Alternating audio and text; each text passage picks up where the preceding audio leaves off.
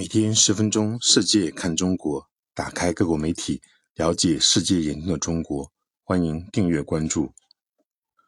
日本经济新闻九月一日报道，在投资领域与中国脱钩并非易事。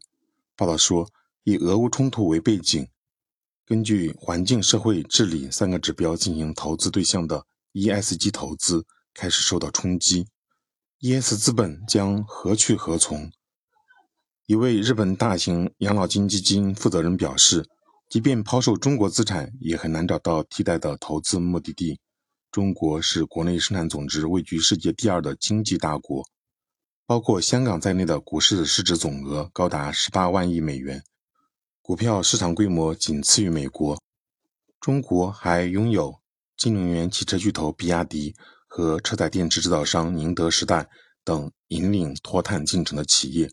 从中国的市场化规模和高增长潜力出发，ES 资本想要撤出中国，操作难度非常大。报道说，一撤了之并不能解决问题，投资中国的高回报也会让投资者考虑再三。眼下，中国的十年期国债收益率约为百分之二点六，远高于德国和日本。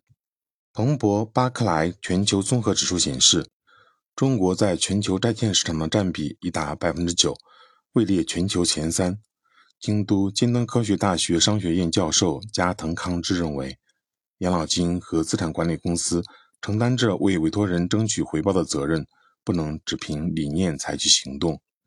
高启经济大学校长水口刚指出，仅靠撤回投资并不能解决问题。